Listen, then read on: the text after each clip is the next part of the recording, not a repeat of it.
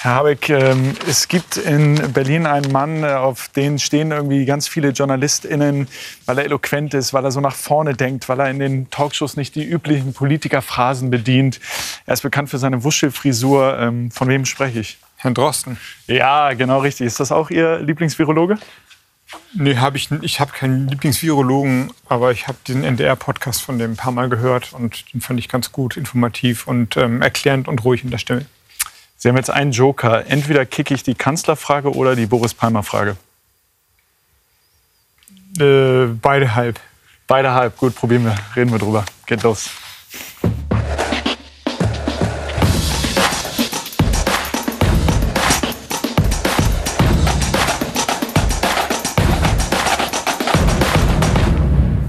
Herzlich willkommen zu Klamots Konter. Herr Habeck, ich finde Sie spannend. Als Sie vor anderthalb Jahren das letzte Mal bei mir waren, da sah die Welt noch ein bisschen anders aus. Sie waren der Rising Star. Seitdem ist viel passiert. Die Grünen lagen zwischenzeitlich letzten Sommer in den Umfragen vor der CDU. Ähm, und jetzt ist Corona. Sie sind der Parteichef der Oppositionspartei, die ein bisschen an der Seitenlinie steht, deren Themen nicht so richtig durchdringen.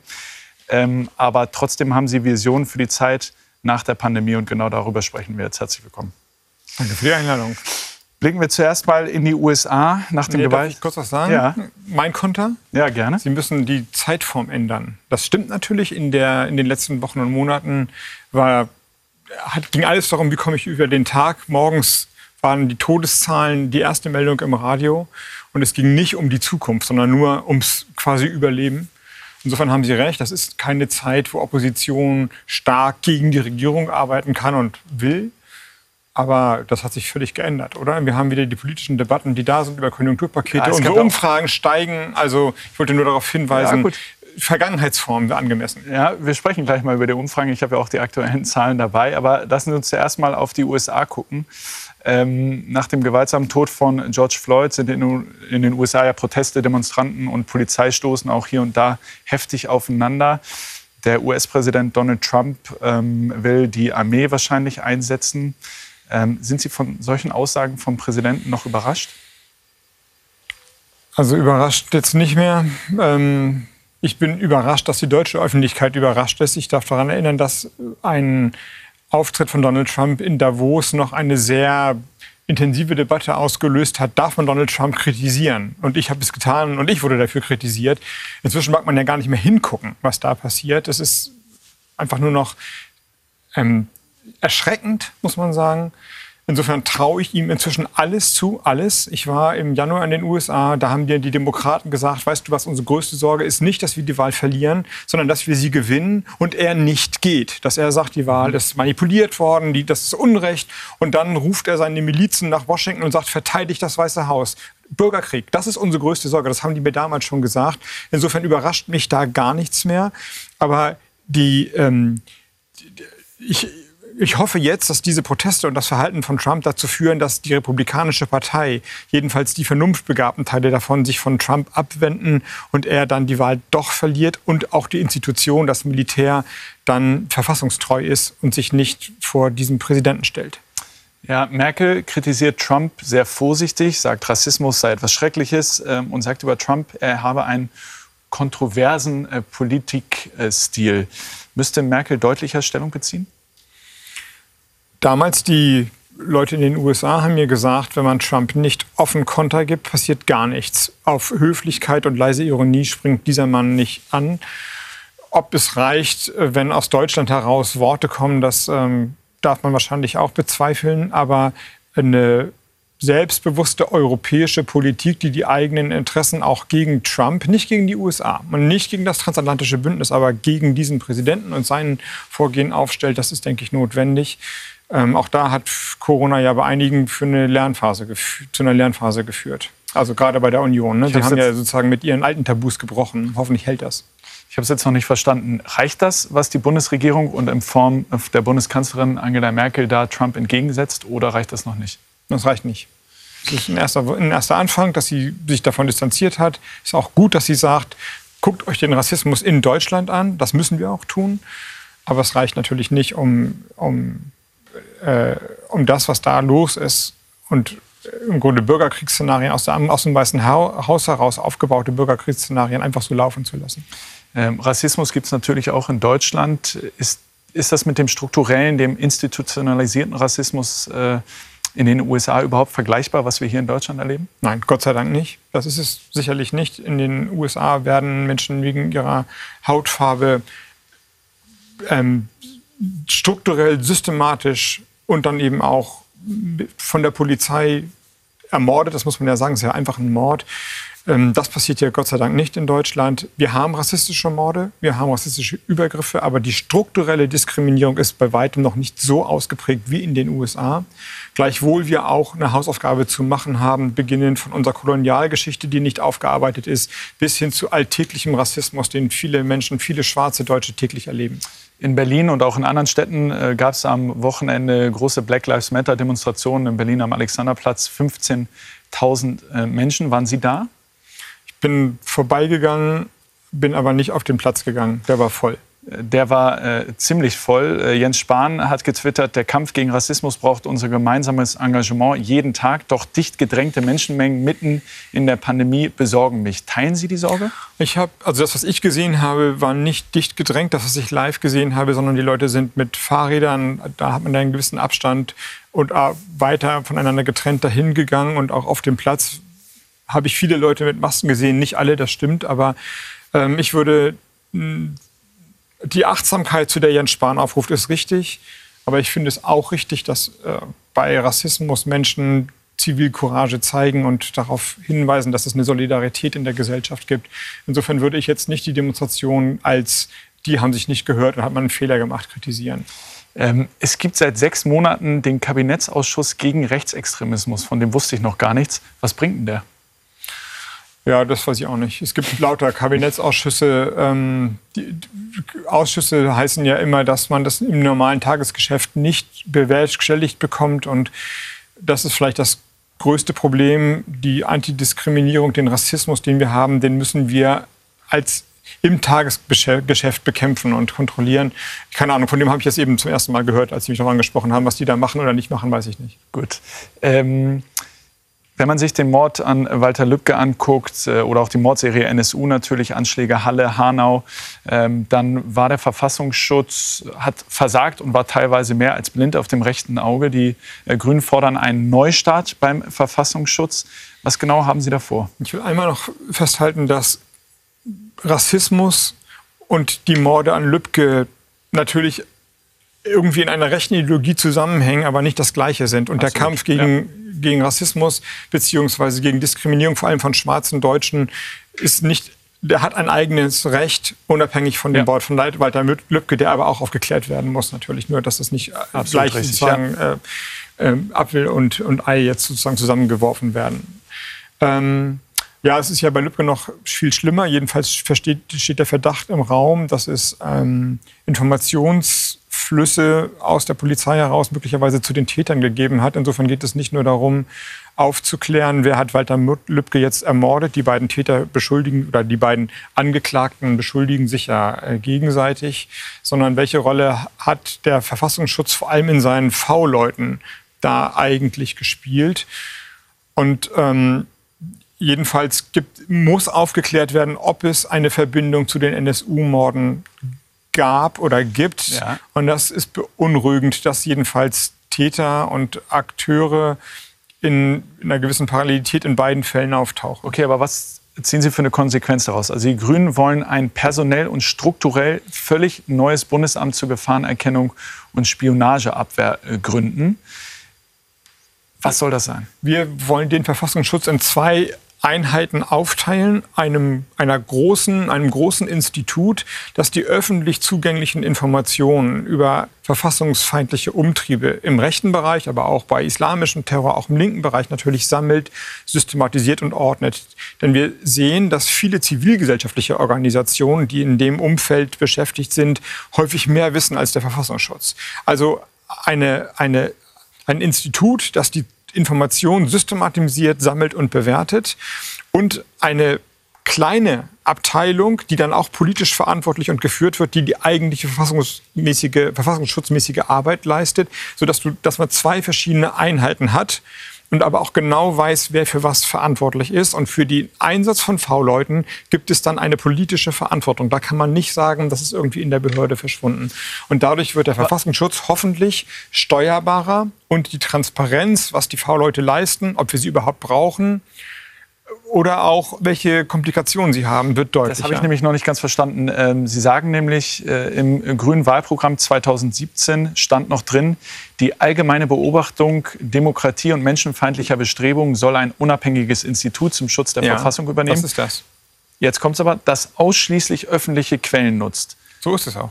Das heißt, V-Leute werden abgeschafft. Nicht in diesem Institut. Ermittler Nein, es ist so. In diesem Institut sollen durch öffentliche, durch Analyse der öffentlichen Quellen, durch, sollen die Erkenntnisse gesammelt werden, welche Institutionen agieren gegen die freiheitlich-demokratische Grundordnung. Heute vermischt sich alles und die V-Leute werden eingesetzt, um Informationen zu sammeln. Und das sollte getrennt werden.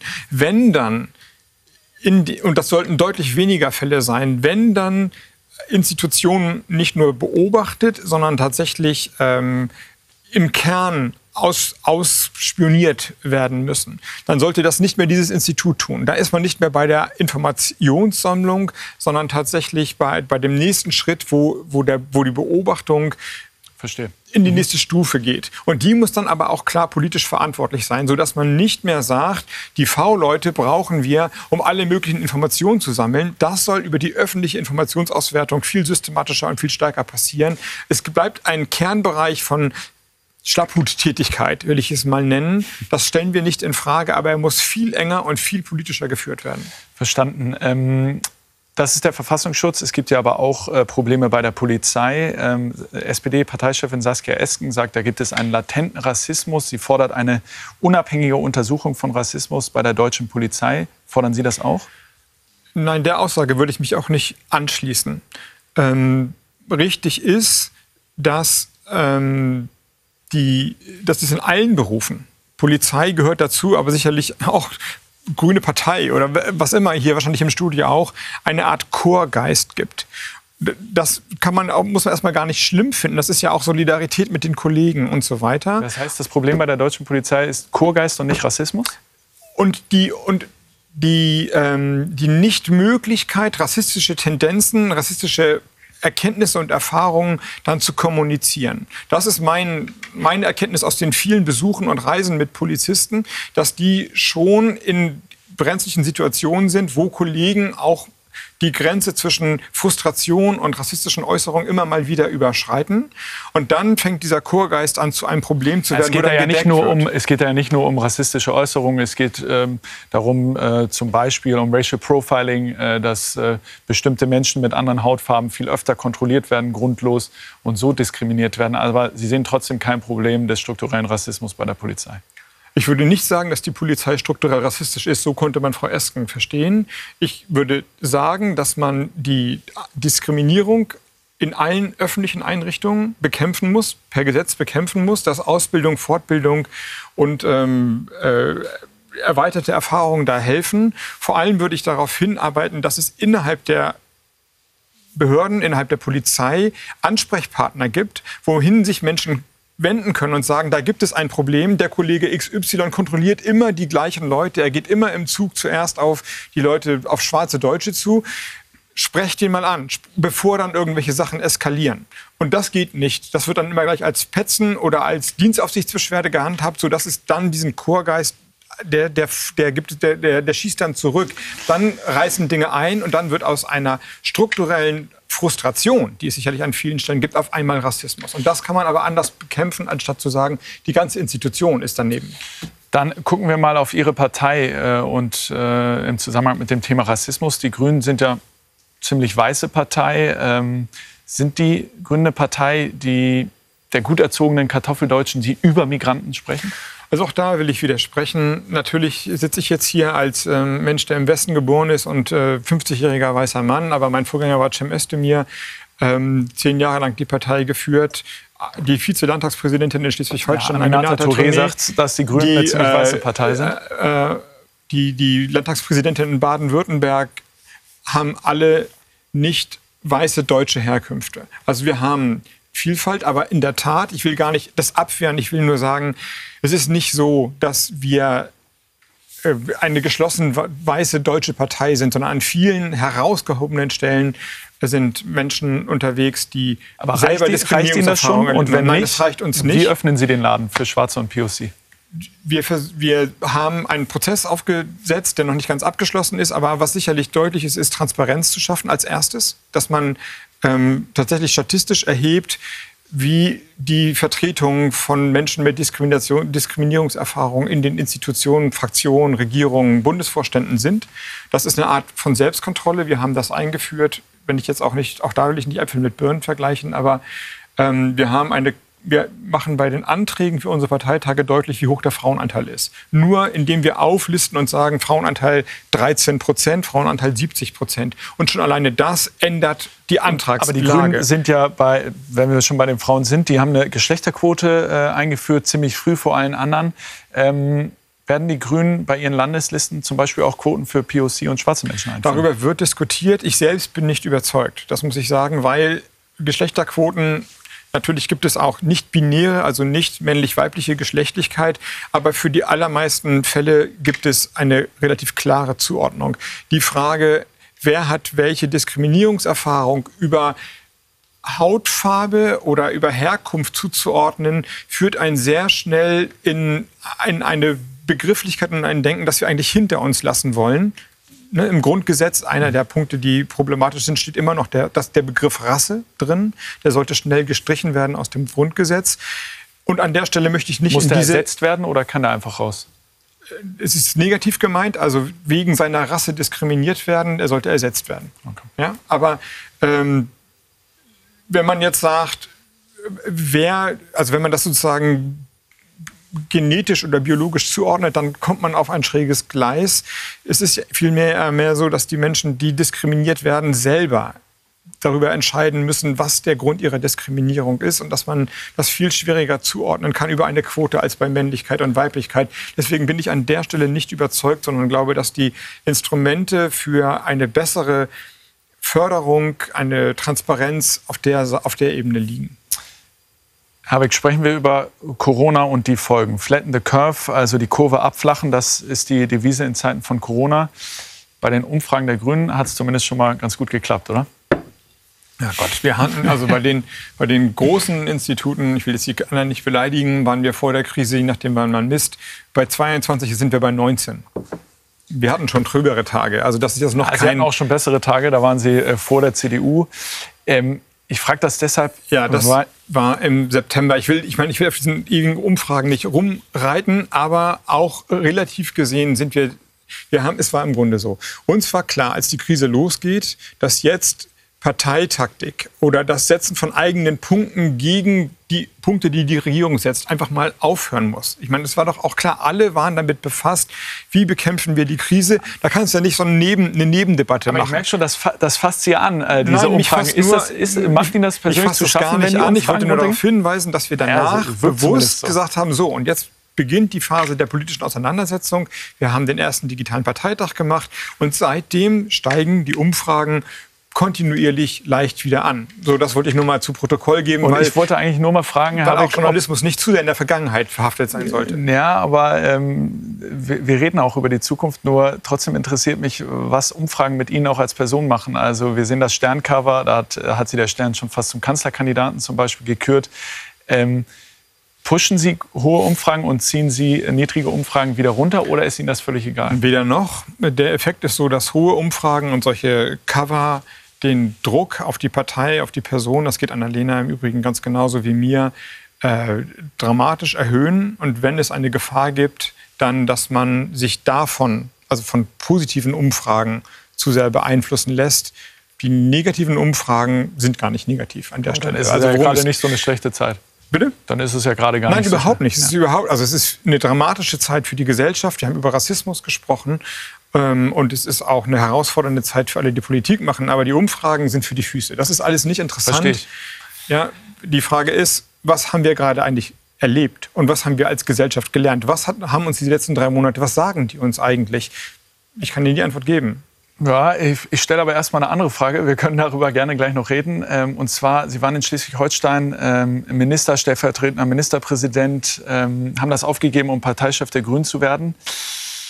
Und jetzt während der Pandemie können Sie als Parteichef eigentlich nicht, nicht so richtig viel machen. Vermissen Sie das oder stört Sie das, an der, an der Seitenlinie zu stehen? Also die Regierungszeit war für mich der Sinn von Politik. Das ist gar keine Frage. Ich mache das, um Verantwortung zu übernehmen. Ich bewerbe mich um Verantwortung und wenn man in der Regierung ist, dann hat man sie.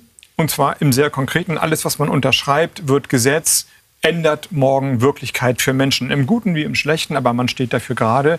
Als Parteivorsitzender, das habe ich ja, das fiel mir auch schwer, das abzugeben, hat man die nicht in diesem Sinne, sondern man kann Diskurse verändern, man kann hier reden, man hat aber eine das mediale jetzt während Reichweite. Corona, aber während Corona noch mal extrem?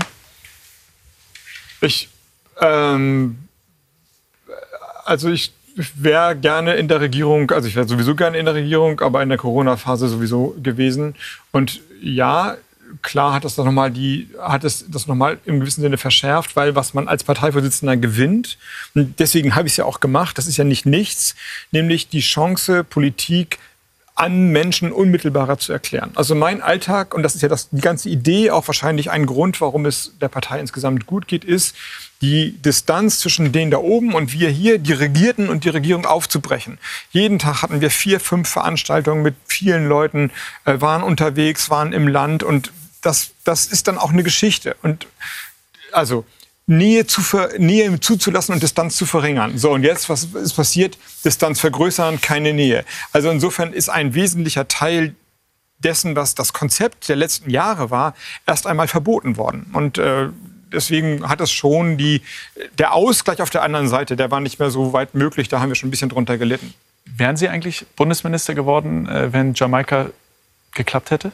Keine Ahnung, glaube ich nicht. Da haben andere mit der Hufe geschart. Okay. Ähm, sind Sie denn noch sauer auf Christian Lindner, dass, äh, dass der es verbockt hat? Oder denkt ein Robert Habeck gar nicht in solchen Kategorien? Na, also nicht persönlich sauer, also im Sinne von meins das haben, andere waren, glaube ich, tatsächlich auch, äh, haben dann noch mehr ähm, als Person investiert gehabt. Das war ihr Projekt.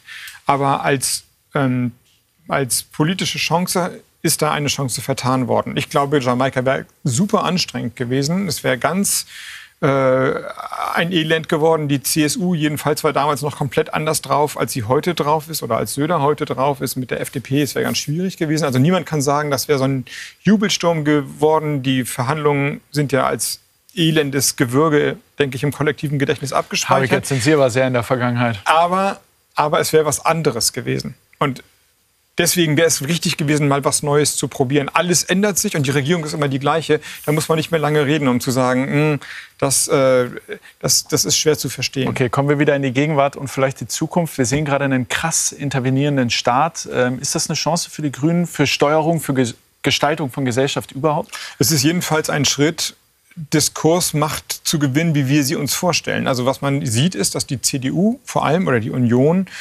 letzte Glaubensgrundsätze über Bord wirft. Man sieht, dass konservativ nicht bedeutet, bei seinen Werten zu bleiben, sondern eigentlich keine Werte zu haben, vom Tag regiert zu werden. Und all die Sachen, die beschlossen werden, mehr investieren für den Staat, ein Konjunkturpaket zu bauen, das zumindest in Teilen Klimaschutzaspekte nach vorne schiebt, Europa als Gemeinschaft zu sehen, inklusive der gemeinsamen Haftung für Schulden. Das hätten die alles vor drei, vier Monaten noch wie der Teufel das Weihwasser gescheut. Jetzt steht es da. Ich, ich glaube, Sie scheuen immer noch gemeinsame Haftung für Schulden. Ja, das haben Sie aber beschlossen. Das ist beschlossen. Also es ist noch nicht umgesetzt, aber es ist beschlossen. Das muss man sich klar machen. Die, die, die, Frau Merkel hat den Satz von Helmut Kohl, es gibt keine gemeinsame Haftung für Schulden, revidiert. Was die Union damit mit ihrem Wahlprogramm dann zu 2021 macht, das weiß ich auch nicht genau, aber wenn sie bei sich selber bleibt, hat sie einen Lernschritt vollzogen hin zu unserem Milieu. Okay, dann sprechen Insofern wir mal, ist es gut. Sprechen wir mal über das Konjunkturpaket. Merkel hat eine mutige Antwort auf die äh, Krise versprochen, ist eine sehr mutige geworden. Äh, 50 Milliarden Euro für Klimaschutz und äh, Zukunftstechnologien. Nimmt die Regierung Ihnen nicht einfach gerade wieder alle Themen weg? Also wenn in die Zukunft investiert wird, wenn unsere Forderungen erfüllt werden, dann werde ich das ja nicht kritisieren. Hab, die sollen uns gerne alle Themen wegnehmen, wenn denn auch daraus was wird. So selbstlos sind sie nicht, das glaube ich nicht. Ich glaube, ich bezweifle nur, dass daraus was wird. Also die Ankündigung. Also Sie glauben nicht, dass die Ankündigung und das, was beschlossen wurde, wirklich umgesetzt wird? Ich befürchte, dass es in den Mühlen der Großen Koalition zermahlen wird und äh, die Struktur das Strukturkonservative dann, wenn es darum geht, daraus Gesetze zu machen, sehr, sehr stark wird. Jedenfalls ähm, sind wir bisher immer eines Besseren belehrt worden, dass die Ankündigungen vom Industriebereich über den Ausbau der erneuerbaren Energien bis zum Landwirtschaftsbereich irgendwas ökologisch zu machen, dann auch in Taten umgesetzt wurden, sind immer schief gegangen. Aber ja, die Worte höre ich wohl und ähm, Frau Merkel hat auch nichts mehr zu verlieren. Also vielleicht treibt sie ihren Laden mal dazu, dann auch zu, zu handeln. Größter Einzelposten ist ja die Mehrwertsteuer, die zeitweise äh, gesenkt wird. Ähm, kommt auch bei Geringverdienern an, ist eine Konsumsteuer, also äh, Lebensmittel, Kleidung wird alles günstiger. Finanzminister äh, Scholz hat an die Unternehmen appelliert, die Steuersenkung auch an die Kunden weiterzugeben. Das klingt ziemlich weich. Sollte man den Handel, die Unternehmen dazu zwingen, ähm, die Mehrwertsteuersenkung direkt an die Kunden weiterzugeben? Ich glaube, das kann man nicht in einer offenen Gesellschaft. Es wird so sein, dass in umkämpften Märkten, also wo harter Wettbewerb ist, da wird die Mehrwertsteuer weitergegeben werden, die Mehrwertsteuersenkung weitergegeben werden. Und der Einzelhandel gilt als wettbewerbsintensiv. Da, wo das nicht der Fall ist, da wird sie dann sozusagen kassiert werden, um vergangene Gewinne zu kompensieren, was im gewissen Sinne auch okay ist. Meine Kritik an der Mehrwertsteuer ist nicht, ist nicht das, sondern was, was von der Notwendigkeit, den Einzelhandel zu stärken. Ich meine, die, der Internethandel, Amazon, die sind durch die Decke gegangen. Die haben während der Krise 100.000 Leute eingestellt, während andere Leute pleite gegangen sind, der Schuhladen, der Sportladen und die Ecke. Die Mehrwertsteuersenkung gilt aber auch für das Bestellen bei Amazon im Zweifelsfall. Und das ist das Problem.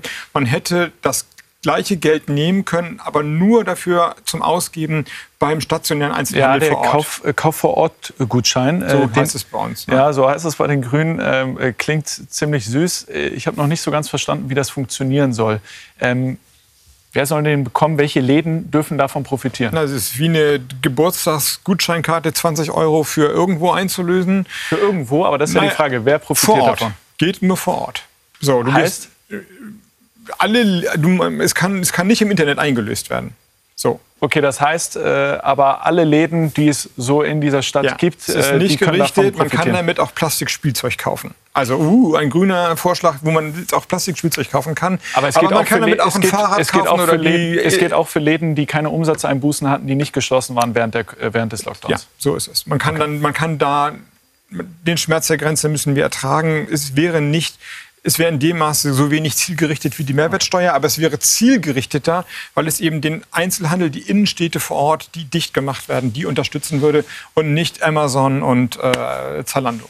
Eine gute Nachricht, zumindest äh, aus Ihrer Sicht, glaube ich, ist, dass die Autokaufprämie es nicht ins Konjunkturpaket geschafft hat. Hätten Sie das der Großen Koalition noch zugetraut?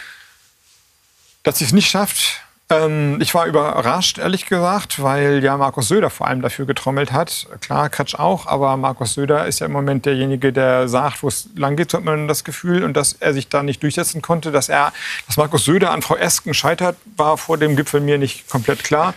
Äh, deswegen das war überraschend, ja. ja. Sie haben schon gesagt, Kretsche, Kretschmann, äh, Ministerpräsident Baden-Württemberg. Kretsche ist der Handballspieler. Ja, aber Sie haben es eben abgekürzt mit Kretsche. Ich weiß Kretsch. nicht, ist das der Kretsch. Kretsch. Ist das der Spitzname? Kretsch ist der Spitzname. Ja, okay.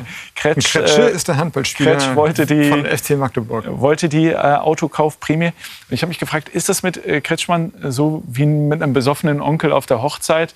Der nervt tierisch, aber gehört halt zur Familie? Nee, so ist es überhaupt nicht. Winfried Kretschmann ist vielleicht der Politiker in Deutschland, der am stärksten Werte geleitet Politik macht, aus einem inneren Kompass heraus Sieht man agiert. bei der Autokaufprämie aber nicht. Naja, sein Wert ist halt in dem Fall ein anderer als meiner, aber er begründet es nicht. Vom Abgaswert geleitet oder was soll Nein, das sein? weil er mit Daimler, ein Automobilkonzern und einen der größten Arbeitgeber hat, der es bisher nicht geschafft hat, in die neue Zeit vorzustechen. Und er wollte ihm einfach Luft verschaffen.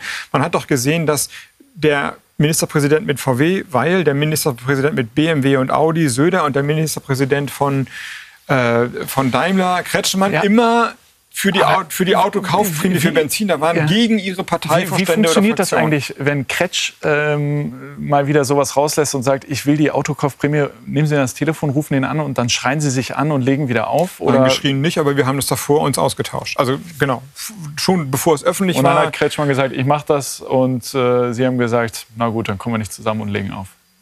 ich habe nicht aufgelegt, aber ich, ich glaube, es war genau andersrum. Aber wir sind nicht zusammengekommen und haben dann darüber gesprochen, dass wir nicht we agree to disagree. Ja, so ist es. Ähm, was die Grünen und was Sie besonders kritisiert haben, auch an, äh, an dem Konjunkturpaket, ist, dass es eine soziale Schieflage hätte, dass die Hartz-IV-Sätze zum Beispiel angehoben ähm, hätten werden sollen. Ähm, 100 Euro mehr pro Monat habe ich gelesen äh, für Hartz-IV-Empfänger. Ist das in etwa auch die Summe, die Ihnen dauerhaft vorschwebt? Das ist jedenfalls eine Summe, die sich aus den Berechnungen von Armut oder Bekämpfung von Armut ergibt. Hm, bisher konnten wir uns damit nie durchsetzen. Nun aber sind viele Leute oder kommen zusätzlich in den Hartz-IV-Bezug, die wirklich äh, staatlich verordnet Hartz-IV-Empfänger werden. Deswegen sind aus meiner Sicht zu Recht die Sanktionen ausgesetzt worden. Die, die, Vermögensprüfung ist ausgesetzt worden von der Großen Koalition. Auch das fern von äh, politischen Standpunkten, die die Union vorher vertreten hat oder die SPD vorher vertreten hat. Trotzdem reicht die Einkommenshöhe häufig nicht. Und es betrifft gerade den Bereich der Solo-Selbstständigen. Also bei Theatern, Kinos und so weiter, Beleuchter, Tonbilder, Visagistinnen, Fahrer, Schauspieler, ähm, Drehbuchautoren, Leute, die an Universitäten arbeiten, und zwar nicht nur Professoren, sondern, äh, keine Ahnung, aus dem wissenschaftlichen Unterbau, die sind alle ähm, nicht arbeitslos versichert, die haben alle keinen Anspruch auf Kurzarbeitergeld, die kommen nicht in den Genuss der äh, Fonds, die die Bundesregierung aufgelegt hat, die rutschen in Hartz IV. Und da wäre das jetzt angezeigt gewesen, diesen Schritt, der so lange nicht gegangen wurde, jetzt endlich zu gehen. Ja, dass die Sanktionen abgeschafft sind, äh, das begrüßen Sie. Das wollen Sie ja auch dauerhaft, wenn ich Sie richtig verstehe. Ähm, Sie haben ja schon mal eine Debatte angestoßen und nach Ihrem Willen soll die Garantiesicherung bedingungslos sein. Ist das ist das ein Plädoyer für ein bedingungsloses Grundeinkommen? Nee, ist es nicht, sondern es ist ähm, etwas dazwischen. Sie ist bedarfgeprüft, nicht alle sollen es bekommen, aber die Sanktionen, haben wir gesehen, ähm, sind sehr teuer in der Administration und haben faktisch keinen Effekt auf den Arbeitsmarkt. Deswegen haben wir den Vorschlag damals gemacht. Und Sie sagen, die und Menschen sollen nicht gezwungen werden, Termine mit dem Jobcenter zu machen oder Arbeit zu suchen. Also verstehe ich Sie richtig, es ist egal, ob man beim Jobcenter auftaucht, ähm, es ist egal, ob man Arbeit sucht, man bekommt die Grundsicherung, äh, wenn man sonst nicht viel Geld hat. Es ist schon heute so, dass man unter ein bestimmtes Einkommensniveau oder Existenzniveau nicht gekürzt werden kann. Heute kann es Kürzungen geben, aber ein gewisses Niveau bleibt. Und es gibt einfach einen Widerspruch. Entweder ist eine Grundsicherung existenzsichernd dann ist die Existenz halt definiert oder man geht unter die Existenzsicherung drunter. Und entsprechend hat ja das Verfassungsgericht-Urteil schon äh, recht gesprochen. Die Umsetzung war, steht noch aus, aber es wird sicherlich dahin gehen, dass die Sanktionen deutlich abgemildert werden, dass die jungen Leute unter 26 nicht zusätzlicher härter angepackt werden. Ja, nur Und wenn ich Ihren Vorschlag richtig verstehe, ähm, dann Machen wir mal zwei Beispiele auf. Ähm, junge Frau nach dem Abi, gerade 18, will sich bei Fridays for Future engagieren, erst mal zwei Jahre, sagt, ja, die Grundsicherung reicht für mein WG-Zimmer und Essen und vielleicht noch das ein oder andere Bier am Wochenende. Jetzt engagiere ich mich erst mal zwei Jahre. Oder ein 18-jähriger Junge, ähm, auch gerade durch mit dem Abi, völlig überfordert, weiß noch nicht, wo es hingehen soll, kifft jetzt erst mal zwei Jahre und spielt Playstation. Beides möglich nach Ihrem Vorschlag. Ist heute schon möglich also nach dem Urteil des Gerichts, Nur, dass man heute mit Sanktionen belegt wird ja, und minus, die heute würden sie dann minus 30 Prozent Kürzungen genau. bekommen, aber das reicht immer noch zum Playstation-Spielen okay. und Kiffen. Also da das ändert heißt, sich nichts. Sie kriegen nur weniger das Geld. Das heißt, Sie wollen einfach die Sanktionen abschaffen. Wir wollen ein, ein anderes Denkmodell dahinter. Diesen Leuten sollte nicht sollte beigebracht werden, dass es sinnvoll ist, was, aus, was zu tun, was mhm. zu machen. Andere Frage, was ist, wenn die Leute nicht kiffen und vor der Playstation hängen, sondern sagen, ich brauche dieses Jahr, um mich für meine Oma einzusetzen. Mhm. Oder wenn es Ältere sind, die sagen, ähm, ich, ich, ich, ich kann in meiner Zeit noch Folgendes machen, dann gilt ja das Gleiche. Also hin zu einem System, das fördert, das anspricht und ermutigt und nicht äh, entmutigt. Und ich glaube, das ist Sie, wir sprachen ganz kurz dahinter da, da, darüber, was hat uns die Corona-Krise eigentlich beigebracht, außer der Gefährlichkeit eines Virus. Nun, dass sich die Dinge ändern. Also das Bild, wir haben eine Normalität und die war super, und dann haben wir eine Krise und jetzt gehen wir in die nächste Normalität, ist aus meiner Sicht ein falsches Bild. Schon davor war die sogenannte Normalität total krisenbehaftet. Klimakrise, Finanzkrise, aber auch die, Ökono die Arbeitsmarkt Dynamik ist für viele Menschen eine krisenhafte Erfahrung. Wer weiß, wie viele Roboter in Zukunft welche Jobs wegnehmen werden. Und wenn die alle mit dem Hartz-IV-System, das vor der Digitalisierung, vor dieser wilden Globalisierung gebaut wurde, beantwortet werden, also Arbeitslosigkeit heißt, du bist faul, dann fliegt uns der Laden auseinander. Und deswegen ist es ein, geht es, man kann immer diskriminierende Beispiele finden oder positive Beispiele, aber die Denklogik muss eine das andere sein. Das einfach zwei Beispiele, eine, wenn die möglich sind, ist ja. Eine genau. Gesellschaft, die sich Sicherheit geben will, muss sich eine Garantie geben, dass egal wie die Willfährigkeiten des Lebens kommen, dass man nicht mit Arbeitslosigkeit auch Würdelosigkeit bekommt. Und das heißt weg von Hartz IV. Sie haben noch einen anderen Vorschlag gemacht. Und zwar wollen Sie das Wahlalter auf 16 absenken bei der Bundestagswahl. Und zwar explizit wegen Corona. Ich habe damit äh, bei meiner letzten Sendung mit Röttgen äh, darüber gesprochen. Und der findet den Vorschlag so lala. Habeck plädiert wegen Corona dafür, dass Jugendliche schon mit 16 wählen dürfen. Sind Sie auch dafür? Zum Bundestag. Nein, dafür bin ich nicht. Ich weiß auch nicht, was das mit Corona zu tun hat. Das ist, das sortiere ich ein äh, in diesen Wettbewerb. Wer bietet mehr? Äh, das ist so ein Jahrmarkt der Versprechen. Ähm, und ich kann es, muss mich zwingen, es ernst zu nehmen. Nein, das, davon halte ich nichts. Also Norbert Röttgen hält davon nichts. Ist ein Jahrmarkt der Versprechen, oder? Was hat das mit Corona zu tun? Das Argument gegen das Wahlalter 16, das ist ja keine neue Forderung, es wurde auf vielen Ebenen ja auch schon durchgesetzt. Aber, aber Sie haben es jetzt äh, noch mal rausgeholt und explizit gesagt, wegen Corona. Ich habe das Zitat ja, weil, weil das Argument dagegen von Leuten wie Röttgen ja immer war, die sind noch nicht reif genug. Mit 16 weiß man noch nicht, worüber man eigentlich entscheidet, wenn man wählt. Und das Argument ist doch eines Besseren belehrt worden durch die Corona-Zeit, weil die junge Generation ich finde, klaglos dafür, dass die, die Politik den Schulen dieser Generation überhaupt keine Lobby zugestanden hat, haben die das alles mitgemacht. Damit haben die doch politische Reife bewiesen, wie sie sich Herr Röttgen und seine Kollegen sich nur träumen können. Also wie viel ja. will man von der, von der Generation denn noch verlangen, um Aber zu beweisen, dass sie mündig sind? Und Mündigkeit ist in, im Rechtsnorm zu übersetzen mit, dann wählt doch auch. Aber Habeck, äh, Sie haben das ja explizit begründet, gesagt, keine Besuch, die hatten keine Besuche von Freunden, keine Reisen mehr, tanzen höchstens alleine. Ähm, die haben sich sehr erwachsen erwiesen. Und da habe ich mich gefragt, äh, wenn wir von evidenzbasierter Politik sprechen, ähm, dann kann das doch höchstens anekdotische Evidenz sein. Waren das Ihre Kinder, die sich gut benommen haben oder woher nehmen Sie das Gefühl? Weil ich habe ganz viele Jugendliche gesehen, die sich richtig daneben benommen haben.